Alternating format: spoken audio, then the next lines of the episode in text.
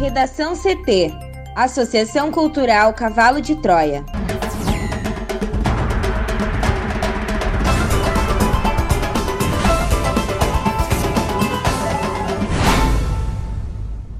Agora, no Redação CT. Prefeitura de Porto Alegre estima que doses de vacinas contra a Covid-19 acabem amanhã. PF prende deputado que postou vídeo contra ministros do Supremo. Arthur Lira diz que conduzirá com serenidade a análise da prisão de deputado do PSL. Escolas particulares retomam hoje aulas presenciais em Porto Alegre.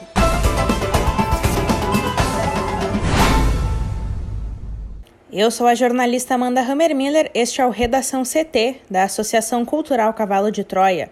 Sol entre nuvens em Porto Alegre, a temperatura é de 27 graus. Boa tarde. Com nuvens na maioria das regiões, o sol deve predominar no Rio Grande do Sul nesta quarta-feira de cinzas. Porém, o tempo não estará firme. Há possibilidade de pancadas de chuva em todo o território gaúcho. Na capital, a máxima é de 28 graus. A previsão do tempo completa daqui a pouco. Prefeitura de Porto Alegre estima que doses de vacinas contra a Covid-19 acabem amanhã. Mais detalhes com a repórter Juliana Preto.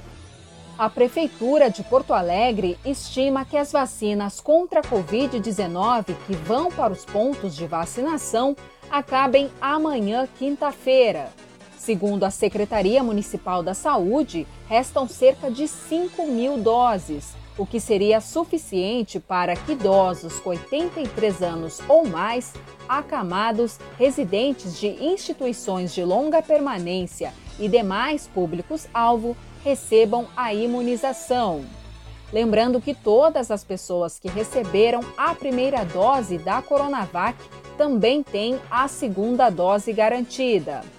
Por isso, a vacinação em 10 postos de saúde e em dois drive-thrus acontecem hoje, quarta-feira. Para quinta, entretanto, não há previsão de vacinação em pontos de drive-thru. Esses são os locais de vacinação, Amanda no Barra Shopping Sul, na Avenida Diário de Notícias, número 300, no Hipermercado Big, na Avenida Sertório, 6600, nas unidades de saúde Santa Cecília, na Rua São Manuel, 543, Camaquã, na Rua Doutor Professor João Pita Pinheiro Filho, 176, na São Carlos, Rua Bento Gonçalves, 6670, na IAPI, na rua 3 de abril, número 90, no Morro Santana, na rua Marieta Mena Barreto, 210, na Clínica de Família Álvaro de Fini, na rua Álvaro de Fini, 520, na Moab Caldas, na rua Gabriel Fialho Camargo, na Cis Brasil, também na Avenida Cis Brasil, número 6615, Santa Marta, na rua Capitão Montanha 27,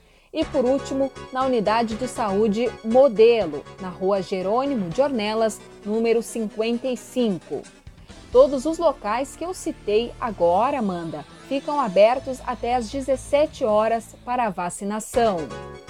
Conforme o vacinômetro da Secretaria Municipal da Saúde, foram aplicadas 90.991 doses até às 20 horas de ontem, terça-feira. Já no sistema da Secretaria Estadual da Saúde, são 85.462, mas não constam as pessoas que receberam a segunda dose. Para dar continuidade ao plano de imunização, a Prefeitura depende de novas remessas de vacinas do Ministério da Saúde. Se as 300 mil novas doses de Coronavac que são projetadas para o Rio Grande do Sul chegarem, a capital espera receber de 40 a 50 mil doses. E isso permitiria, Amanda, aumentar significativamente as faixas de vacinação. No entanto, o calendário não é ampliado sem a garantia de que as vacinas cheguem ao estado. E essa falta de doses de vacina contra a Covid-19 tem levado as capitais brasileiras a suspender a imunização da população ou a anunciar a paralisação para os próximos dias. Salvador e Cuiabá foram as primeiras capitais a interromper a vacinação contra o novo coronavírus nesta terça-feira. Nos dois casos, a suspensão foi na primeira dose. E a segunda, ela está assegurada para quem recebeu a primeira, seguindo recomendação do Ministério da Saúde. Já a cidade do Rio de Janeiro informou que deixará de vacinar a partir de hoje. E a Prefeitura de Curitiba anunciou que a campanha de vacinação segue até sexta-feira. Em Florianópolis e em Fortaleza, as doses também estão acabando. Nesta quarta, os governadores cobrarão o ministro da Saúde, Eduardo Pazuello, sobre a necessidade de um calendário que assegure a entrega de vacinas aos estados. Entidades representativas também protestaram. A Confederação Nacional de Municípios pediu a demissão de Pazuello em razão da suspensão de vacinação em cidades brasileiras. Questionado sobre as declarações das entidades, o Ministério da Saúde disse que tem trabalhado junto com seus dirigentes e corpo técnico para dar a melhor resposta à sociedade. O ministro Alexandre de Moraes, do Supremo Tribunal Federal, expediu mandado de prisão em flagrante por crime inafiançável contra o deputado bolsonarista Daniel Silveira, do PSL do Rio de Janeiro. A ordem foi proferida na noite de ontem, depois de o parlamentar divulgar um vídeo com discurso de ódio contra os integrantes da corte e executada pela Polícia Federal pouco depois. A prisão do deputado foi determinada por Moraes no âmbito do inquérito sigiloso que apura ameaças, ofensas e fake news disparadas contra ministros do STF e seus familiares. Nas redes sociais, Silveira afirmou que a Polícia Federal esteve em sua residência na noite desta terça-feira para cumprir um mandado.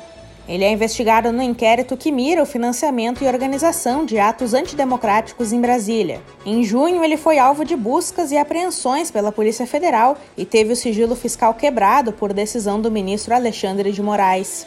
Em depoimento, o parlamentar negou produzir ou repassar mensagens que incitassem a animosidade das Forças Armadas contra o Supremo ou seus ministros. Silveira está em seu primeiro mandato na Câmara. Ele ficou conhecido por destruir, durante a campanha de 2018, uma placa de rua que homenageava a vereadora Marielle Franco, assassinada a tiros em março daquele ano. No pedido de prisão do deputado, Moraes escreveu que a Constituição Federal não permite a propagação de ideias contrárias à ordem constitucional e ao Estado democrático nem a realização de manifestações nas redes sociais visando o rompimento do Estado de Direito com a extinção das cláusulas pétreas constitucionais. Ele acrescentou ainda que é imprescindível tomar medidas enérgicas para impedir a perpetuação da atuação criminosa de parlamentar, visando lesar ou expor a perigo de lesão à independência dos poderes instituídos e ao Estado democrático de direito. Em uma decisão de oito páginas, Moraes destacou que a conduta do parlamentar é gravíssima, porque atenta contra o Estado democrático de direito e suas instituições republicanas. Mais cedo, Silveira publicou um vídeo nas redes sociais atacando os ministros do Supremo. A gravação foi divulgada após o ministro Edson Fachin classificar como intolerável e inaceitável qualquer forma de pressão sobre o poder judiciário. A manifestação do ministro foi dada após a revelação que um tweet do general Eduardo Vilas Boas, feito em 2018 e interpretado como pressão para que o Supremo não favorecesse o ex-presidente Lula, teria sido planejado com o alto comando das Forças Armadas. No vídeo, utilizando palavras de baixo calão, Silveira afirma que os 11 ministros do Supremo não servem para nada. Ele acrescenta ainda que eles não têm caráter, nem escrúpulo, nem moral, e deveriam ser destituídos para a nomeação de 11 novos ministros. A única exceção que é elogiada é o ministro Luiz Fux, a quem o deputado diz respeitar o conhecimento jurídico, mas mesmo o presidente da corte é incluído nas críticas generalizadas aos integrantes do tribunal chamados de ignóbeis. Silveira também afirma na gravação que já imaginou o ministro Faquim levando uma surra, assim como todos os integrantes dessa corte. E o presidente da Câmara, Arthur Lira, diz que conduzirá com serenidade a análise da prisão do deputado do PSL. O presidente da Câmara, Arthur Lira, afirmou no dia de ontem, terça-feira, que pretende conduzir com serenidade a análise da prisão do deputado bolsonarista Daniel Silveira, do PSL do Rio de Janeiro. Pela rede social Twitter, Lira disse que o episódio será administrado com respeito à opinião da maioria da casa. Na declaração, o parlamentar escreveu, abre aspas, Nesta hora de grande apreensão, quero tranquilizar a todos e reiterar que irei conduzir o atual episódio com serenidade e consciência de minhas responsabilidades com a instituição e a democracia. Para isso, irei me guiar pela única bússola legítima no regime democrático, a Constituição, e pelo único meio civilizado de exercício da democracia o diálogo e o respeito à opinião majoritária da instituição que represento. Fecha aspas. Silveira foi preso em flagrante pela Polícia Federal na noite desta terça-feira, depois de divulgar um vídeo com discurso de ódio contra os integrantes do Supremo Tribunal Federal. O ministro Alexandre de Moraes, que expediu o mandado de prisão, entrou em contato com Lira por telefone logo depois de assinar a decisão. A prisão de Silveira Amanda marca o primeiro desgaste entre STF e Câmara desde que Lira assumiu o comando da casa, há duas semanas. Aliados de Lira temem que a decisão leve a uma nova crise entre o Judiciário e o Legislativo. Para o Redação CT, Juliana Preto.